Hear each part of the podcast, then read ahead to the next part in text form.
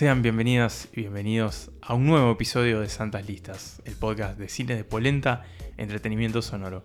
Mi nombre es Nicolás Tavares y les doy la bienvenida a la función de hoy en la que nos vamos a poner a cantar, bailar, zapatear, revolear paraguas, revolear guitarras y revolear todo tipo de cosas porque hoy vamos a hablar de musicales, ese género que es un clásico del cine, que es un género que está metido dentro del ADN del cine, más allá de que tiene su origen en el teatro.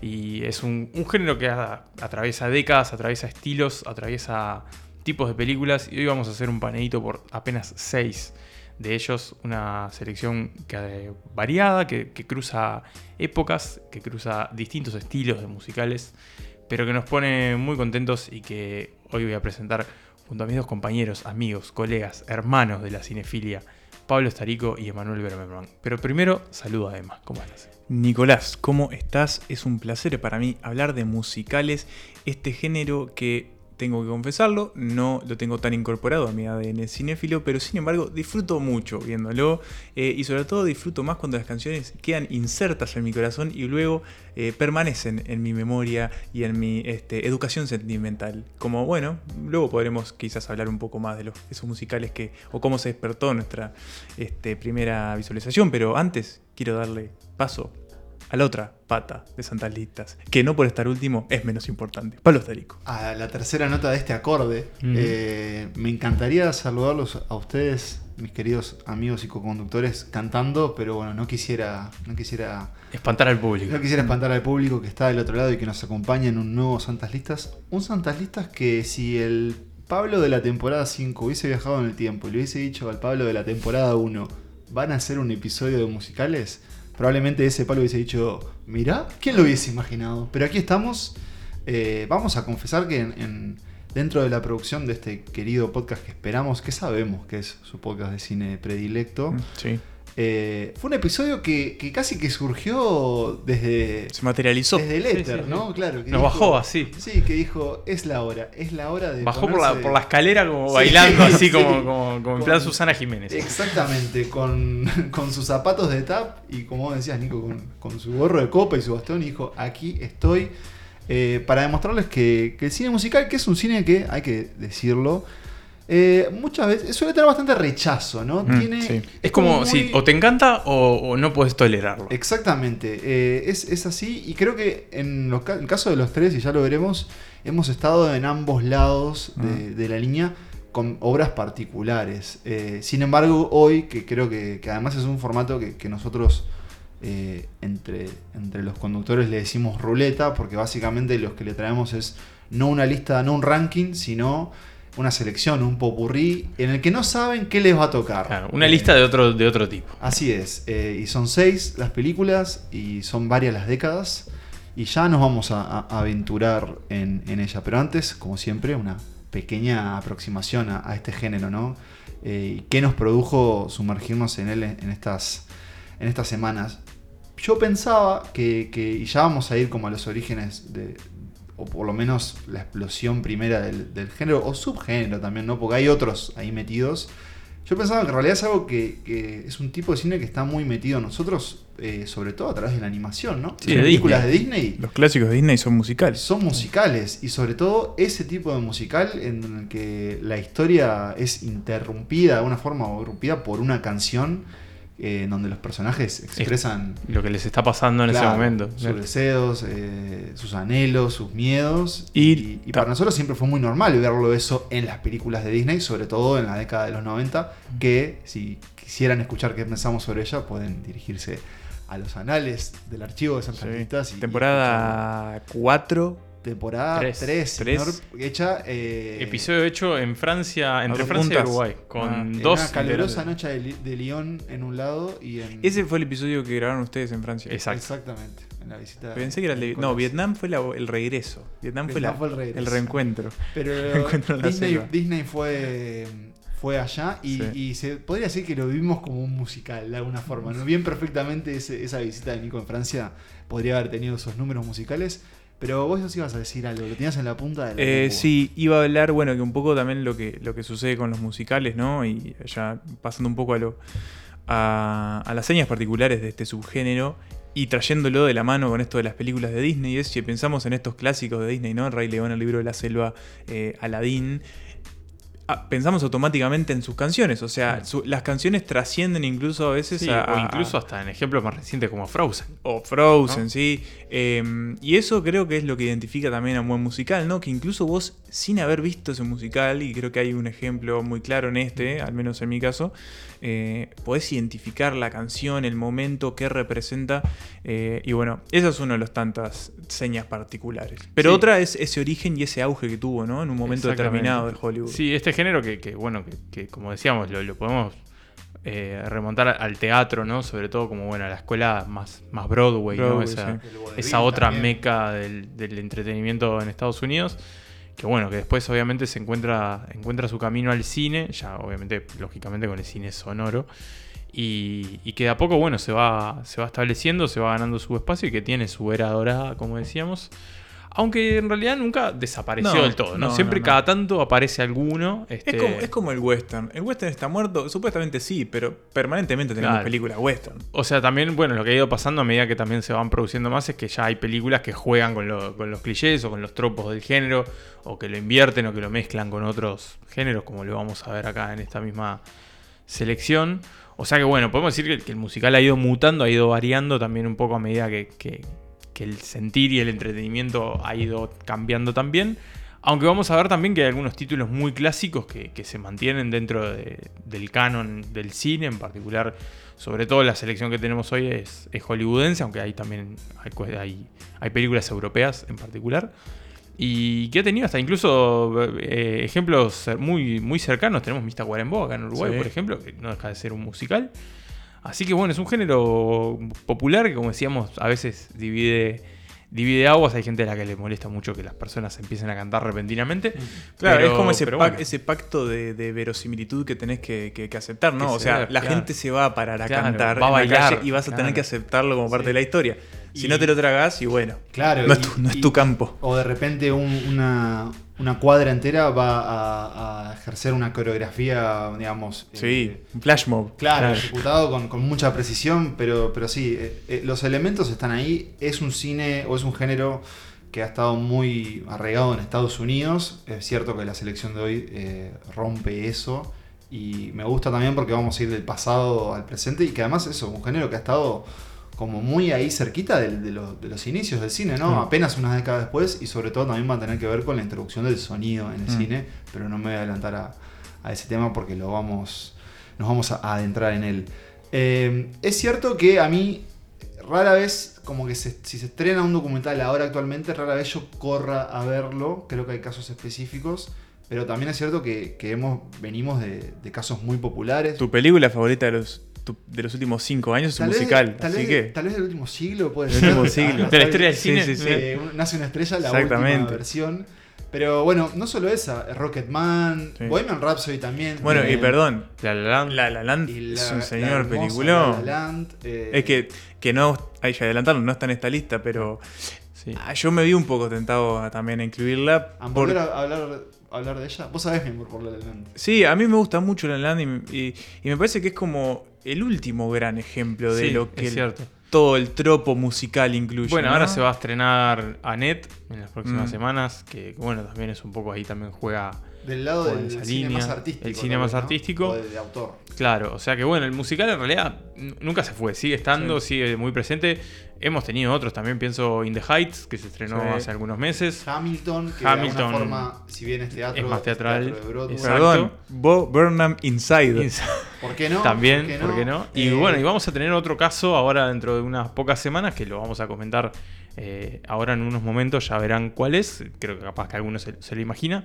Pero bueno, eso es un género que sigue presente, sigue dando, sigue dando frutos. Ah, perdón, recién caso de la referencia. Claro. Bien. Lo, lo dejamos para ese Lo dejamos momento. para ese momento. Tengo otro para agregar, que al menos a mí me interesa sobre todo por el actor principal, y creo que esto sale eh, apenas unos días de cuando estén escuchando esto en el día de su lanzamiento, que es Tic Tic Boom. Sí. Ah, sí, eh, ¿qué es con eso? No Andrew tengo idea qué es eso, pero la, la he visto por ahí. Es una película dirigida por Lin Manuel Miranda, este, ya estrella eh, Sí. puertorriqueña. Puertorriqueña, ¿no? estadounidense, Estadounidense, brooklyn- brooklynesca. Ahí va. Salida de Hamilton, o sea, que trascendió, digamos, sobre todo con Hamilton.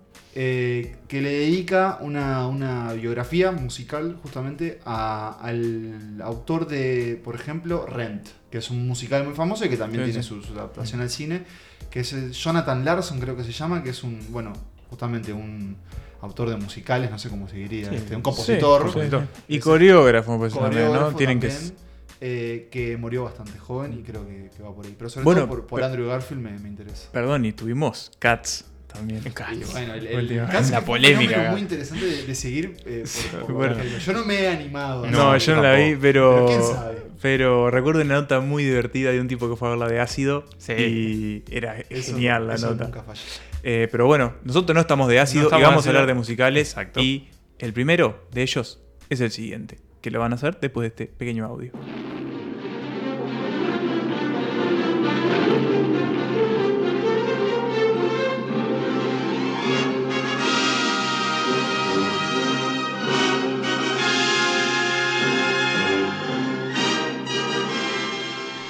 Dijimos que el musical había sido parte o es parte de, eh, digamos, los orígenes o al menos la consolidación de Hollywood como la industria máxima del espectáculo mundial. Y en este primer musical que vamos a hablar, eh, eso está más que pautado, está explorado dentro de la historia y también eh, consolida de alguna manera el género por fuera de ella y lo perpetúa en el tiempo. Estamos hablando de Singing in the Rain, película de 1952, protagonizada y dirigida por Gene Kelly y también dirigida por Stanley Donen. ¿Qué tenemos en Singing in the Rain? Para empezar, el denominado mejor musical de todos los tiempos, así ha sido denominado en varias de las listas. Eh, veremos si Santa Lista adscribe o no a esto, no lo sabemos. No vimos todos los musicales como para decirlo, pero hay gente que sabe y lo ha dicho. Eh, y lo que tenemos es la historia de Don Lockwood, un actor eh, en los años 20, a fines de los años 20 en, en Hollywood, más precisamente el año 27 que pese a que tiene, bueno, toda la fama y, y- y- y como el carisma de uno de estos actores que la rompía en la época del cine mudo, eh, se va a encontrar con una pequeña cuestión y es que el cine empieza a evolucionar y en algún sentido él empieza a quedar como eh, por fuera de esa evolución. ¿Cuál es la evolución? Bueno, Pablo lo había mencionado en el arranque, la llegada del cine sonoro y todos los cambios que trajo eh, esta, esta característica. Entre ellos, algo muy particular y que era que, claro, la mayoría de los actores eh, en general eran extranjeros, no tenían acento o voces espantosas, eran doblados, obviamente no se escuchaban sus voces, Y el tipo de actuación necesario era diferente. era también, diferente. Entonces, obviamente, cuando llega esta revolución, que al principio es mirada con mucho escepticismo, Claro. pero después se dan cuenta que es efectivamente lo que viene, ahí las cosas se empiezan a complicar. ¿Qué pasa con, con Don? Bueno, él es efectivamente una estrella que, más allá de que todavía no ha explorado sus dotes como, como cantante, evidentemente tiene un gran potencial y su trayectoria previa al cine eh, había demostrado junto a su compañero, un personaje muy gracioso, eh, sus dotes para el baile y el canto y el espectáculo en, en las tablas sobre todo. Eh, bueno, se va a encontrar con este escollo que va a empezar a, a- a, digamos, a, sal- a salvar con una mujer que se le cruza eh, casi por, eh, por casualidad en la calle, que es este, Kelly, y se me fue el apellido, pero no importa. Ya te digo, se encuentra con eh, Kelly Selden. Kelly- Kathy Selden. Kathy Selden, que bueno, es una aspirante actriz que tiene también una gran capacidad vocal para cantar. Interpretada por. Debbie Reynolds, la madre, hoy lo recordábamos, de la afinada y querida Carrie Fisher, eh, que bueno, va a querer entrar en este mundo y va a conocer a Don y eh, bueno, van a empezar a transitar por estos, estas aguas de cambio en medio de la industria del espectáculo. ¿Qué tenemos además en Singing in the Rain, más allá de, esta, de este argumento que es bastante sencillo y Hay romance. hay romance, obviamente. Tenemos números musicales muy reconocidos, como el que da nombre a la película, ¿no? Este es un clásico, hoy previo lo decíamos cuando las canciones trascienden a la película. Bueno, este es uno de los casos. Yo era una película que no había, no había visto, y, pero creo Pero que conocías la escena. todos conocíamos eh, la escena y, y habíamos cantado. Eso sí, A mí esta canción me trae ecos permanentes de la naranja mecánica y para mí es una canción siniestra. Es inevitable, Claro. es cierto. Eh, estoy contaminado por ello, no Sí, puedo. también no se van puedo. como transformando, ¿no? Como Pero que- además de eso tenemos números eh, musicales y de baile increíbles, sobre todo los, los protagonizados por, por Gene Kelly, que es, es un tipo que eh, movía las piernas a, un- a una velocidad y a un ritmo que es increíble. Pero más allá de eso, o un tipo que tenía un enorme carisma, una gran capacidad actoral. Yo me sorprendí porque mm, me emana una frescura a la que yo no estaba acostumbrado a estar... eh, como tener presente en películas de esa época. No uno en general, el cine un poco este, de determinadas décadas. Bueno, las actuaciones están un poco marcadas también por cómo era el, eh, este, digamos, la aproximación a esa Sí. interpretación. Y en este caso, Jim Kelly es como. Es magnético, es no absolutamente de mirarlo, convincente. sí. Y es muy divertido. La película es en sí es muy muy divertido. divertida, pero él también, ¿no? Él sobre Sí. todo es como. Eso, tiene como una frescura, tiene como una, como un aura ahí que no podés dejar de, de mirarlo y maravillarte. O sea, la, la escena de, de Singing in the Rain es, es, hermoso, imposible, sí, es sí, hermoso. es Es, como. precioso. la- Sí, sí. sentís la maravilla del Precioso. tipo, el, el- el calor que te transmite el tipo, es increíble. La Y la- felicidad, la, claro. felicidad de ese, de ese número musical y de lo que está viviendo. Y que quisiera agregar, Emma, lo que vos decías de, de- de- de esa escena que todos hemos visto o hemos escuchado, pero qué diferente se siente cuando la ves Claro, en el marco de la película. Mm. Y porque además sabés que se viene, Claro. y aún no sabés Y cuándo. aparte está ahí como, como en el medio, Sí, ¿no? sí, es sí, bien como un punto medio de la película. Y habla- hablando de escenas, a mí también otra escena, otro número musical. Porque, a ver, vamos a ver películas, pero en estos musicales, obviamente, lo que uno al final termina llevándose siempre más allá de las historias de los personajes, es, son los números musicales, ¿no? Está muchas veces al servicio de esos momentos la película. Y hay uno en particular. Que, no quiere decir descuidar la historia tampoco, ¿no? Sino que también realzar y fortalecer esos momentos. Pero también me gusta mucho cuando están aprendiendo fonética y se ponen a bailar ahí y hacen una, un despliegue de zapateo en esa oficina del fonoaudiólogo que es increíble. O sea, me dan ganas de ponerme a bailar a mí. Obviamente no me va a salir. Pero para mí, Singing in the Rain fue, voy a decir, una estupidez. Porque es una de las mejores películas de, la historia del cine y así está probado. Pero para mí fue un tremendo descubrimiento. Yo no esperaba encontrarme lo que me, me encontré en esta película. El, siempre estaba ese miedo ante los, ante los mamuts del cine, ¿no? O los grandes pendientes. Y en, en mi caso con esta película también era eso, ¿no? Con, bueno, con qué me voy a enfrentar, con qué, con qué herramientas uno se, se aproxima a, eso, a una, una narración que ya tiene bastantes años, que habla de otros tiempos. Pero el resultado, o por lo menos mi encuentro, fue fenomenal. O sea, de, asombro y, de entretenimiento. Eh, y todo muy romántico, ¿no? El, el cómo brilla esa película por, sus- por sus colores, su fotografía, ni que hablar la música, pero sobre todo por esos, esos dos personajes, tres capaz, o cuatro si queremos incluir a, a la- a la- al el que sería como el interés romántico obligatorio del personaje Sí. de Gene Kelly. Eh, pero es eso, es, es como, como Nico lo decía, no puedes dejar de mirar, incluso cuando hay cosas que, que pertenecen a esa época, ¿no? Por ejemplo, la cámara, cómo hace esos zooms a esos Mm. rostros, mismo también los personajes, mi- eh, Gene Kelly mira a cámara. Mm. Y tiene otro elemento que, que creo que va a estar muy involucrado también con el género, que todo lo que es así como rim- rimbombante del género musical, también es un género muy introspectivo en analizar eh, todo lo que sucede alrededor del, del negocio del espectáculo, ¿no? Y en este caso vemos el tra- las tras bambalinas del cine y siempre esas historias de Hollywood hablando de Hollywood, de alguna forma romantizándolo o castigándolo, para mí son fascinantes. Y por eso creo que de ahí vamos a ver que Sí. no, hay, no hay La La Land, sino hay Singing in the Rain 60, 70 Del, si- años antes. del sistema de estudios también es muy interesante. También, porque aparte esa época de cine, habla de eso en la época de donde el sistema de estudios todavía era, era muy, muy Era muy importante, pesado, ¿no? Era grandes estudios que pe- eran, Y eran dueños del cine. la figura de, de- del productor, ¿no? Claro, La- el esa dueño del figura de- estudio que es como el que dice y que en este y caso dice. es este RF. Y mm, Nico, para cerrar, ¿a vos qué te pasó con, con Singing in the? Y me pasó algo muy parecido. eh, se me hizo una, una película muy disfrutable, muy, muy divertida. Uno, viste que a veces como con los clásicos uno a veces tiende como a, dejarlos postergados, sobre todo porque dice, bueno, ta, siempre van a estar ahí. Es como... No, no- es que los negás, pero al mismo tiempo es como decís, "Ah, lo puedo ver en cualquier momento. Y después, bueno, te terminás... Cuando efectivamente lo, lo terminás viendo, te, te terminás encontrando que, que, bueno, ese estatus de clásico lo tienen bien ganado. Así que bueno, si nunca vieron Singing in the Rain, yo diría que aprovechen. Es un buen momento y, y la van a pasar muy bien. I'm singing in the rain, just singing in the rain. What a glorious feeling! I'm happy again. I'm laughing at clouds so dark up above.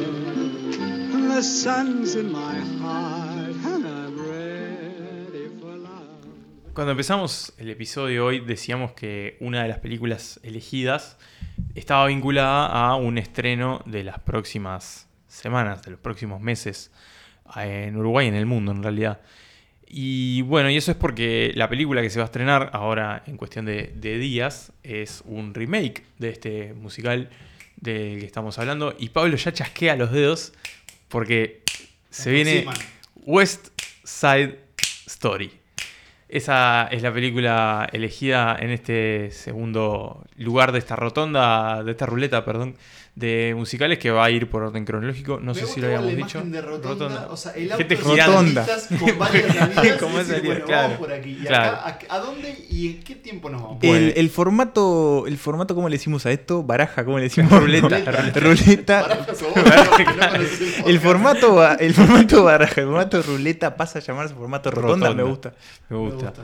Bueno, nos vamos con la, la rotonda, la- la- nos, de- nos desemboca en- Ahí va, desembocamos en, en la Nueva York de los años 50, aunque la película es de 1961, para hablar de los Jets y los Sharks, dos pandillas del del- Partidazo. partidazo, dos pandillas del, del lado oeste, justamente de Manhattan, una pandilla integrada por jóvenes de blancos y otra integrada por jóvenes puertorriqueños, no así por actores puertorriqueños, porque acá hay griegos, hay, hay un poco de todo, menos puertorriqueños.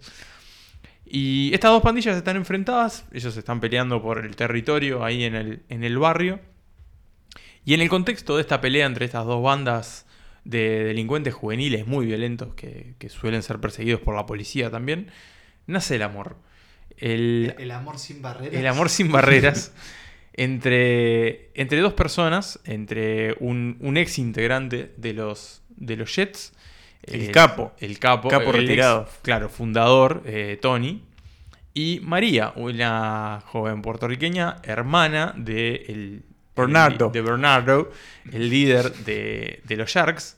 Y bueno, este amor prohibido eh, florece entre, estas dos, este, entre esta pareja en un, en un baile, se conocen en la bailanta. Y, es, bueno, e- ese amor tiene que luchar contra la violencia y la, poca aceptación que tienen estas dos pandillas. Una historia que, bueno, va a incluir tragedia, violencia, amor también, alegría, crítica social, crítica a Estados Unidos, justamente al Estados Unidos en ese momento, pero que perfectamente puede ser una crítica válida hasta el día de hoy, sobre todo al trato y a la vida que llevan los inmigrantes en ese país. A la policía también. A la policía la también, policía. incluso hasta cuestiones de género a través del Mm. personaje de Anybody's, que es esta muchacha que, bueno, Sí. que quiere ser parte de la pandilla, pero, No pero la que no la dejan por ser mujer. Este, y todo esto Y gran rodeado- momento cuando la deja. cuando la deja.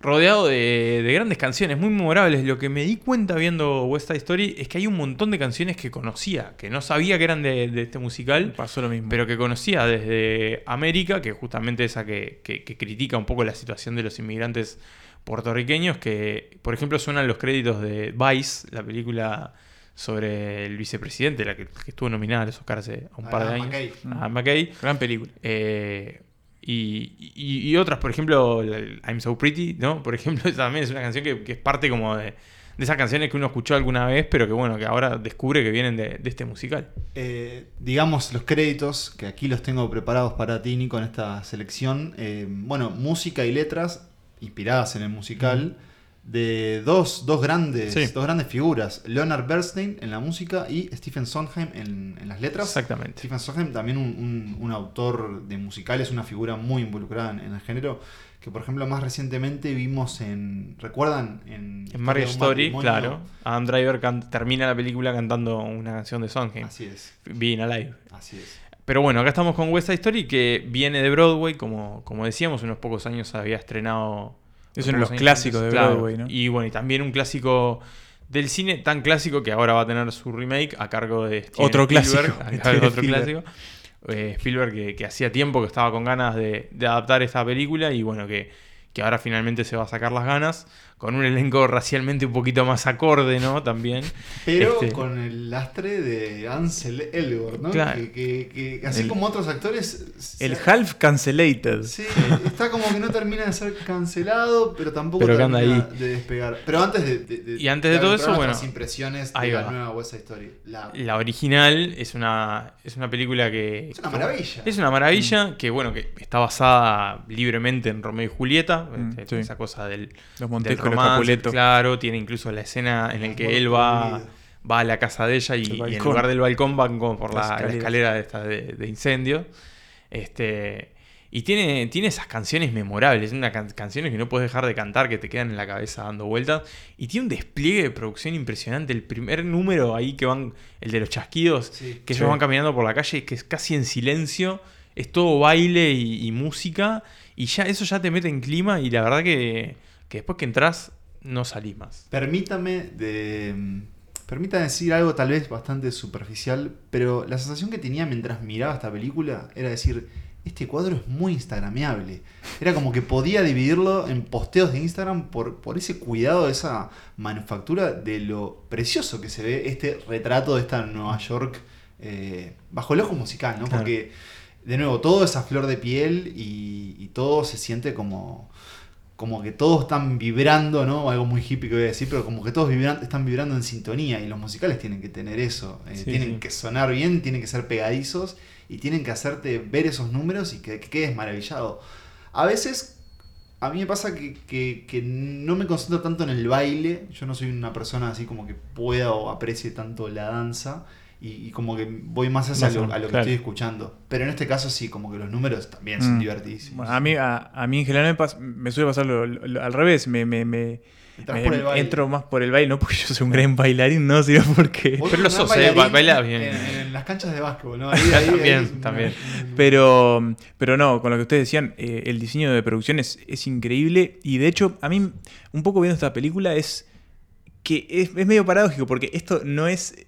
Eh, eh, voy a decir, esto no es el cine de verdad, porque obviamente son todos decorados Claro. enormes. Pero es el cine de verdad, porque Claro, estaba todo ahí. está todo ahí, Y, sí, y es sí. todo muy impresionante la manera en la que está recreado este mundo de las pandillas. de hecho, cuando tienen esa escena clave del enfrentamiento, ese espacio también es increíble. Eso cuando todos van escapando después. y eh, la utilización de lo urbano, ¿no? ¿Cómo, Sí. cómo lo muestra? Cómo los edificios hacen Y parte otra cosa, también de la, de la historia. Fíjense en las, tra- las transiciones rarísimas que tienen a veces, ¿no? Sí. Eh, tiene como unos momentos extraños ahí. Eh, ¿Qué opinamos de la nueva? O sea, ¿qué, ¿por qué Spielberg está haciendo esto? A mí me da como curiosidad. Y creo que un poco hay algo de homenaje, obviamente. Eh, no sé si la, quizás la película, la verdad no lo sé, quizás lo marcó en algún punto. No, sé, no sé, la verdad que no lo sé. Pero Sí, creo que es una cuestión más como de respeto, de sentir que bueno, que él también a su manera quería contar esa misma historia para.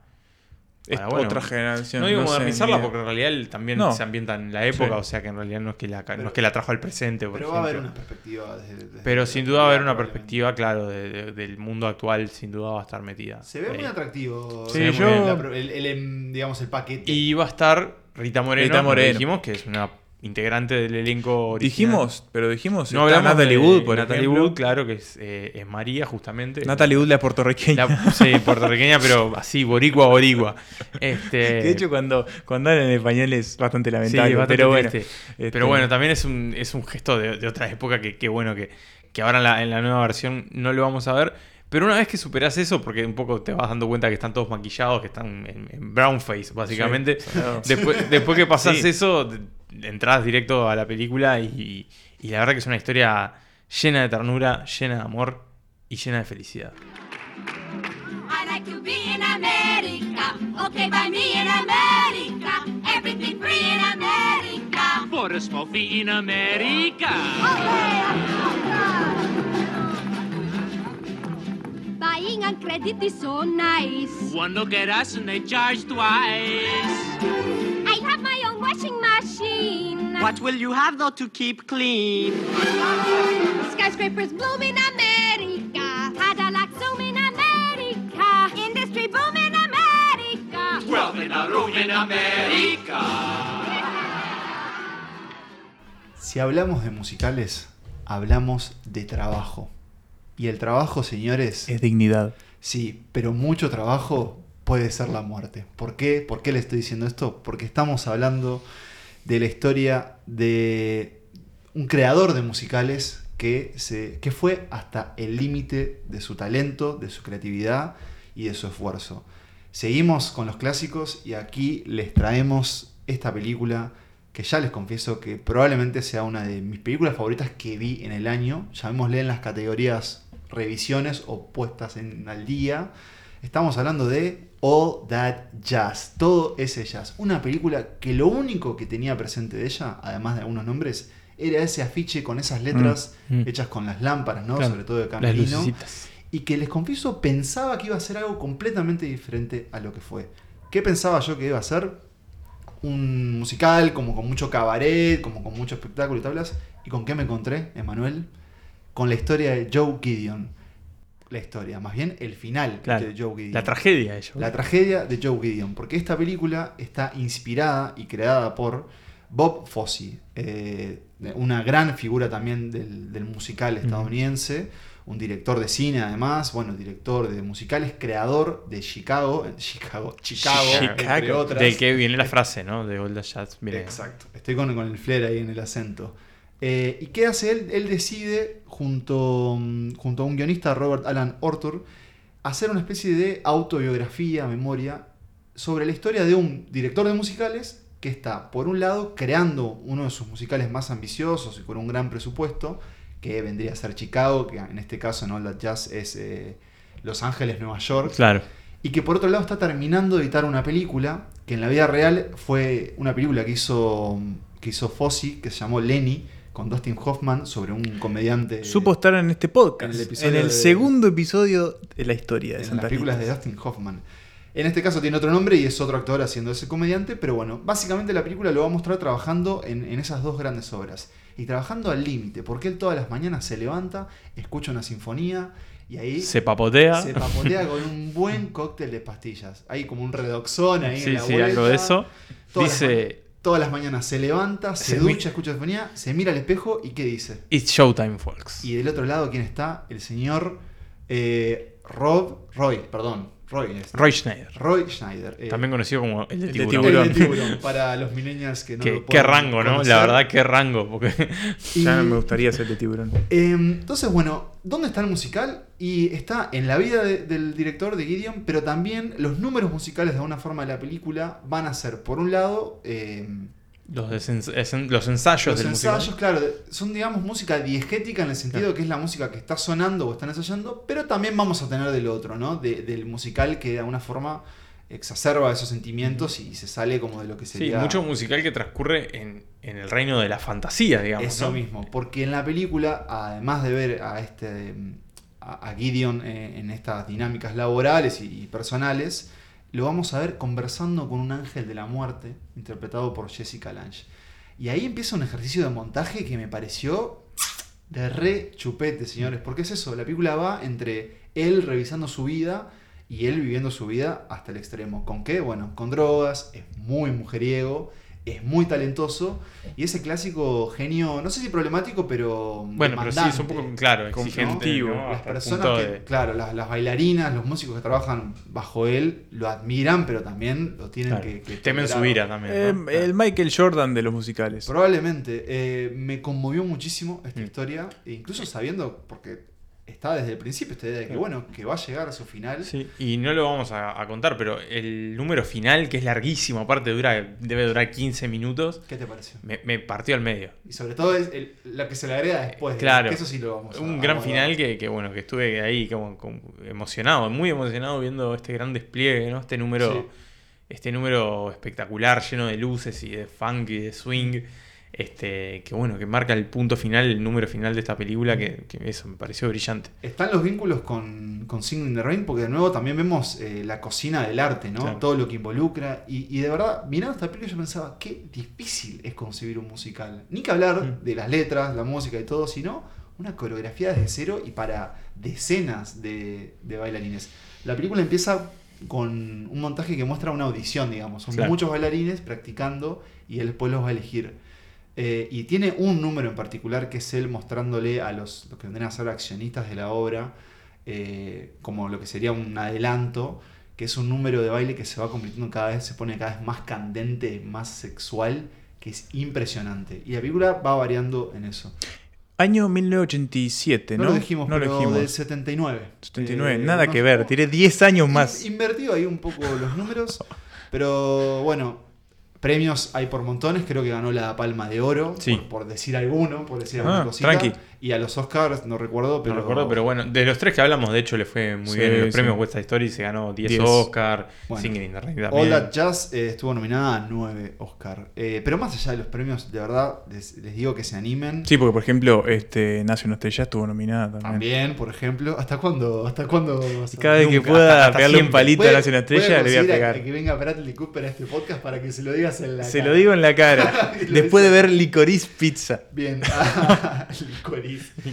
A Bob Fosse eh, no le podemos decir nada porque ya no está con nosotros, pero sí decirle felicitaciones, maestro, por esto para mí lo que es una obra maestra. ¿Quisieras agregar algo, Nicolás? Nada más. Entonces vayamos a la próxima película.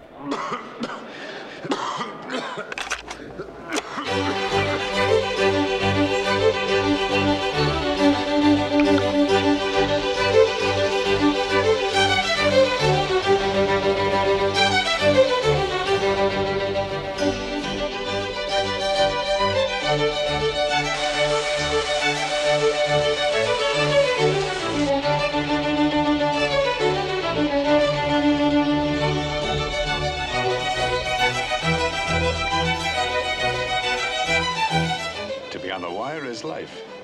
The rest is waiting. Dijimos al principio que el musical es un género que está muy arraigado en, el- en la cuestión de entretener, de divertir. Y, pero también, si han venido escuchando hasta ahora, van, van, eh, fueron viendo que, así como empezamos con Singing in the Rain, la luminosidad y, y la felicidad, fuimos bajando escalones hacia lo más oscuro, ¿no? con, con cuestiones más trágicas, como ese, ese amor eh, con, con bastantes componentes de tragedia de West Side Story.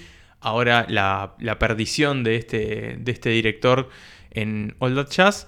Y ahora llegamos a una película que Pablo calificó muy correctamente en la previa de este episodio como en la categoría de cine corchazo, ¿verdad? película para evitar ver los domingos, más los domingos de lluvia. Y menos para hacer una doble fusión con Requiem por un sueño, por Claro, ejemplo. por ejemplo, porque ahí uno pierde absolutamente las ganas de vivir y, bueno, y puede terminar mal.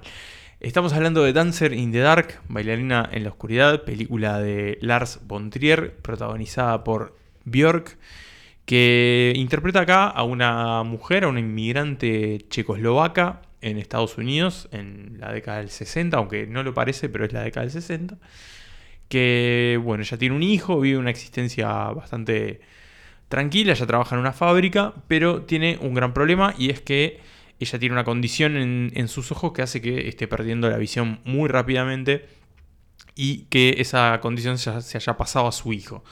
Ella entonces lo que está haciendo es ahorrando dinero, el dinero que gana en la fábrica, para pagarle una operación a su hijo que, lo cure de esa, de esa cuestión. Pero claro, en el medio va, va a ir, van a ir pasándole algunas cosas que van a complicar ese, ese cometido. Algunas cosas bastante oscuras, bastante trágicas y bastante deprimentes y dolorosas, pero que están salpicadas por momentos musicales y, secuencias que muchas veces son como muy oníricas también, en eso la, comparo bastante con All That Jazz, este, que transcurren un poco como en la, en la mente de esta, de esta mujer, pero que son como un poco los espacios para respirar dentro de, dentro de esta película que es sumamente extensa y sumamente intensa también. Es una película que, que bueno, que uno llega al final de esas dos horas y media boqueando y diciendo, bueno, sal- quiero salir de acá, pero bueno, al mismo tiempo tiene también como un cierto... No, no quiero decirle encanto, pero bueno, tiene, tiene algo ahí que uno se da cuenta que, que, bueno, que lo que está viendo, este, aunque haya que procesarlo y cueste, la verdad que vale la pena. Dos preguntitas para hacerte. Sí. La primera, ¿cuál era tu vínculo con, con Bjork? Y la segunda, ¿qué te llevó a, A elegirla. A, a elegirla, no a decir, ¿sabes qué, Bontrier? Es contigo. Es contigo. Me animo a tu cine. Que Bueno. no es para todos. Eh, No. en realidad empiezo por el final, porque la, la selección, bueno, un poco ya había, se había elegido West Side Story primero. Entonces, bueno, un poco tener un clásico y algo un poco más nuevo, como para explorar también un poco la, la evolución del género. Y, y la selección en realidad fue hecha en simultáneo con, con Sofía, con mi novia. Y entre los dos ahí estuvimos como barajando algunos nombres. eh, Descartando Descartando, unos. especulamos elegir Rocky Horror Picture Show, que también era como una que estaba pendiente para mí. Pero bueno, al final eh, terminamos decantando en esta como para tener algo bien opuesto, digamos, a todo lo que, a- que habíamos elegido. Como para agarrar algo de cine Como- liviano. Exacto, así, como más, más llevadero. Pero está bueno poner esto ante dentro del género musical. Claro. Siempre uno imagina Porque lo, eso, como La, decía. la gente feliz, ¿no? Sí. Este, y bueno, y el vínculo con Björk viene sobre todo por, por su lado. En realidad, ella es una película que tampoco ella la había visto, pero es la que tiene el vínculo más, más cercano con Björk. Yo realmente la he escuchado muy poco. Yo de Björk lo único que sé es la historia del fanático uruguayo. La historia del fanático uruguayo, que perfectamente podría ser una película de Lars von Trier. Mm. Este, y que bueno, por ahí venía un poco el, el vínculo. Este, pero bueno, la verdad que fue realmente un hallazgo. También fue un hallazgo triste, en cierta forma, enterarnos después que hay una polémica atrás de esta película. Hay unas acusaciones que surgieron en los últimos años de parte de Björk hacia Von Trier. Uf, Es que- acusaciones de, faltaba a Es que Von Von Trier es. de acoso y, y, y, bueno, algunos manoseos un poco inapropiados. También hay acusaciones eh, en el otro sentido y también hay, hay como un- la película se, se conoce mucho de- de- del conflicto entre Björk y, y Von Trier en sí y también un poco en el, el mal ambiente que había durante la película con había como algunas movidas medias pesadas por ejemplo hay una que es Björk eh, tiene que filmar una de las escenas más, más, más clave y ella le dice que todavía no está preparada y pide unos días y un día Björk llega al set y no hay nadie. Y cuando pregunta qué pasó, le dicen, Von Trier dijo que no estaba pronto, que no estaba preparado. Y bueno, había como Ah. mucho, mucho clima así. Uy, le tiró, la, le tiró la de Succession en el último capítulo. Hay unas, hay unas leyendas de que, bueno, que también Björk, para Björk fue una, una situación muy traumática, que ella dijo después que no volvería a actuar nunca más. Después, bueno, se suavizó, dijo que podría volver a hacerlo, pero no con Von Trier. De hecho, ¿saben dónde va a estar próximamente? En la nueva película de Robert Eggers, la de los vikingos. Uh, cierto. una bruja. Cierto, cierto, cierto. Así que bueno, quizás ahí un poco logró, logró volver a, a esa faceta que no es muy común, obviamente, en, en su carrera. Obviamente es mucho más conocida como cantante. Acá canta mucho y, y bellamente. Haceme tu recomendación de cuándo ver Dancer in the Dark en una semana. En- bueno, tiene que ser un día entre semana, este, ahí medio temprano, capaz, que- Bien. que haya luz, capaz todavía. Bien. Este, Y dejarse llevar. y dejarse llevar. La verdad que es un viaje duro, pero, pero bueno, que, que remueve, ¿no? Que, que, que logra conmover y que, y que devasta mucho, pero al mismo tiempo también tiene momentos de, de gran hermosura. I've seen it all. I have seen the trees. I have seen the willow leaves dancing in the breeze. I've seen a man killed by his best friend and lives that were over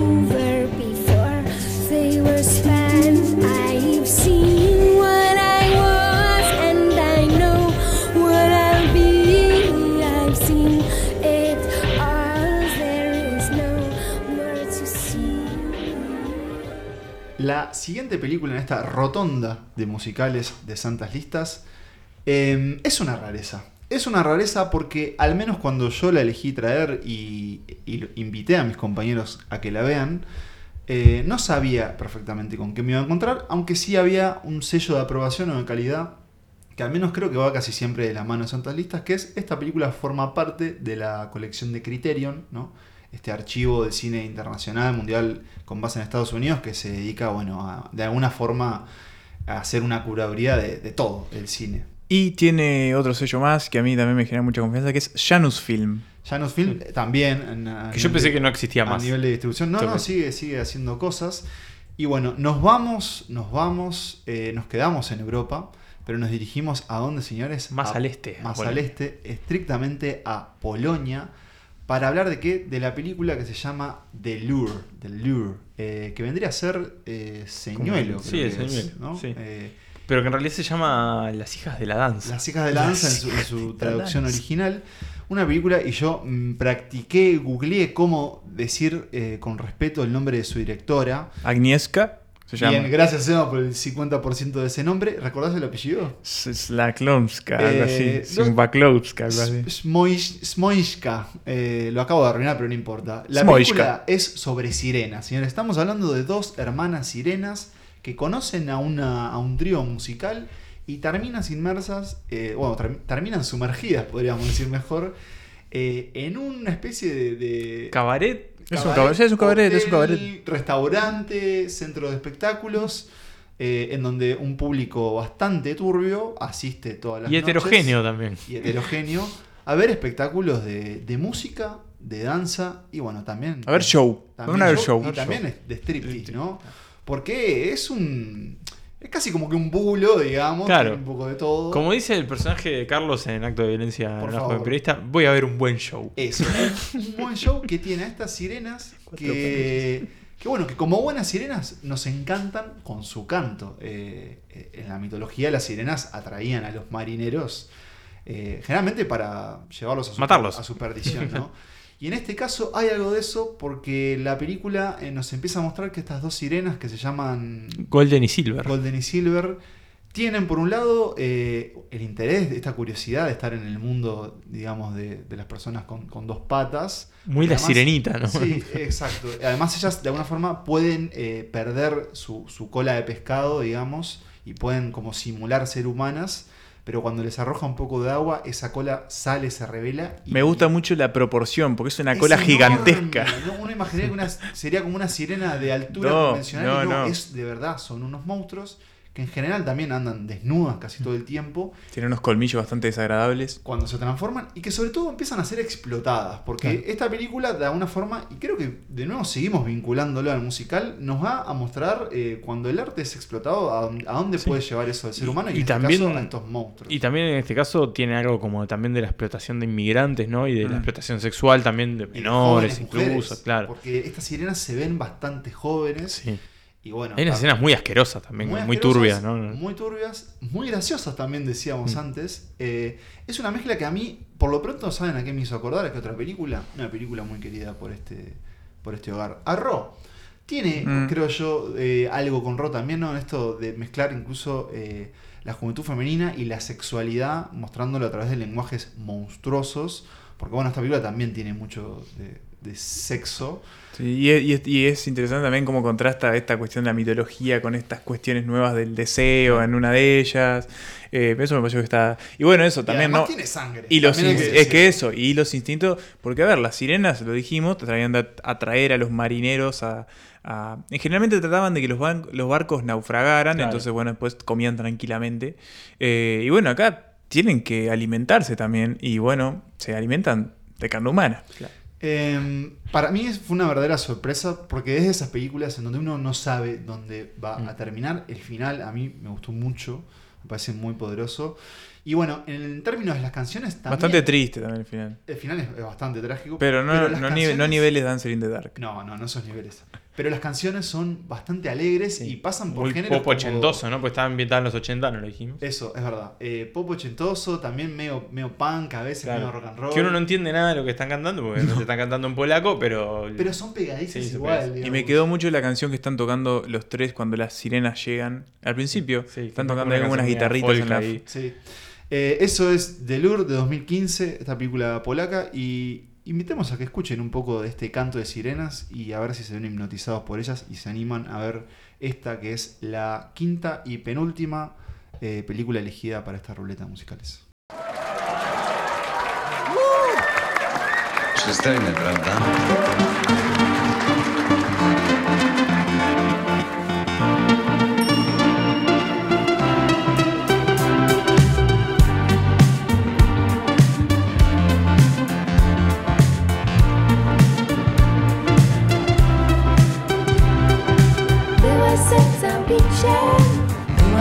Byłaś serca biciem, wiosną, zimą, życiem, wiosną, zimą, życiem, marzeń moich echem, marzeń moich echem. winem, wiatrem, śmiechem. Nos quedamos con el pop rock, con el estallido de eh, estos diferentes. Y nos eh, quedamos en Europa. Y nos quedamos en Europa, pero nos corremos un poco hacia el oeste, porque saltamos a la isla, saltamos a Irlanda, para hablar de Sing Street, una película que allá por los comienzos de este podcast, quizás cuando todavía no éramos podcast, éramos No, lista, todavía no, todavía, claro. hacíamos listas en el papel. Eh, apareció ahí como una de las seleccionadas, como una película que nos había gustado mucho a todos. Perdón, ¿no apareció luego en, en- en nuestro episodio de, de música y, y artistas? Eh, ¿cómo ¿Cuándo- hicimos No, eso? No apareció puede ahí, ser ¿no? que haya aparecido. No, puede haber aparecido en alguno de los de Netflix, porque supuestamente Ah. no sé si sigue estando. Bueno, quién sabe. Bueno, Aquí vuelve de Street. nuevo. Vuelve de nuevo Sing para Street, película de vio. 2016 Es de verdad, John Carney. de. John Carney o Car- Carney. Carney. Carney. Carney, le. Eh, una película que si estábamos un poco en el pozo de la depresión, uno ve arriba, esta película y termina eso, con unas ganas de salir cantando, bailando, porque ¿qué tenemos? bueno, Formando- bandas, banda. algo que ustedes supieron hacer, yo no, pero ¿quién me quita lo bailado con Bueno, esta película? Pero también Eh, tú has, has- has formado parte de varias interpretaciones eh, Musicales. Música. musicales musicales. improvisadas por este, por Ah, este sí, trío sí. y de hecho una... Podemos decir que fue- soy parte de la faceta musical de Santas Listas. Por eso, de hecho, en un recital casi que a los Beatles imprevisto. El- en la- no en una azotea, en fue un balcón, pero. fue aplaudido por, Fue aplaudido. por la calle. Por la calle. Y eso no, no, no nos quita a nadie. Y Pero bueno, hablemos de aplausos. Hablemos de aplausos. Sing Street eh, es una película donde tenemos a, a- a un chico que, bueno, empieza a tener, por los problemas que estaba teniendo el país en ese momento, las Islas Británicas, ¿no? La recesión de los 80, eh, su familia empieza a tener problemas económicos, lo cambian de colegio, pasa del privado al público y, bueno, las cosas ya no son tan, tan fáciles para este, para este botija. Y se cruza con que con el amor de su vida, para él es el amor de su vida, es una, una chica que es más grande que él, que aparentemente es eh, la mujer más interesante del planeta Tierra, y que va a querer conquistarla a como de lugar, pero el problema es que, bueno, el pobre tiene una pinta bastante, este, digamos, Olvidable. olvidable, y que, ¿cómo, No es un gran seductor. no es un gran seductor, pero que tiene, tiene un hermano, un, un hermano que es un crack. Y, le- y medio que le empieza a decir, si vos querés conquistar a esta chica, vos tenés que formar una banda. Y entonces él va, forma una banda con los perdedores de todo el Con liceo. quien tenga ahí a mano. Mano, gente que a veces ni siquiera sabe tocar un instrumento. Y ¿saben qué? Arma un bandún. Arma un bandún. eh, y básicamente su misión en esta película va a ser conquistar a, a esta, a esta chica que empieza, bueno, a actuar con ellos en los videos. ¿Y qué vamos a tener? Una película que es... Es imposible no quererla. Es, Una, feel- una buena feel good movie. es Sentirse bien. entrañable de principio a fin. Con, ta- hablamos de mu- números musicales. Tiene un montón de música original, porque tiene unos temazos como Drive It Like You Stolen, que Temón. si podemos escucharlo, Pablo, después lo Así, escuchamos. Si lo pedís, lo tenés. Eh, pero además también tenemos música de The Cure, de Duran Duran. eh, ¿Qué más? No me acuerdo qué más. Eh, bueno, todas las bandas Pop, eh, pop, rock de los eh, 80. rock de los Cure, 80 están Hall ahí. Notes, eh, Motorhead también. Es un pantallazo por, Sí, por sí. todo. Pero igual es cierto que las que más te quedan son, Son- son las de ellos. Eh, y- ¿Qué, qué gran mes o qué gran año para, para Emma que siempre tiene o nos trae la cuota irlandesa. Porque bueno, se viene Belfast, Emma. se viene Belfast, me interesa mucho. Que, que Eh, te tiene, imagino, en vilo, ¿no? Sí, porque yo no sé si lo escuchaste, pero a mí eh, tengo un vínculo con el conflicto de Irlanda del Norte y todo lo que ha pasado de la vuelta. Esta película no tiene nada que ver porque aparte es Irlanda, Irlanda La República país, Irlanda, Sí. Eh, Pero bueno, está ahí. Pero está ahí. Pero está ahí y bueno, sí, estoy esperando Belfast. Me, me- me- tengo ganas, tengo ganas. Este, pero bueno, está ahí en las gateras. Podemos aprovechar y esperarla quizás. Y eh, yendo a Sing Street, una hermosa película que te va a dejar eh, El en las nubes, contento. el corazón contento y que cierra este, este, esta rotonda por los musicales de Santas Listas.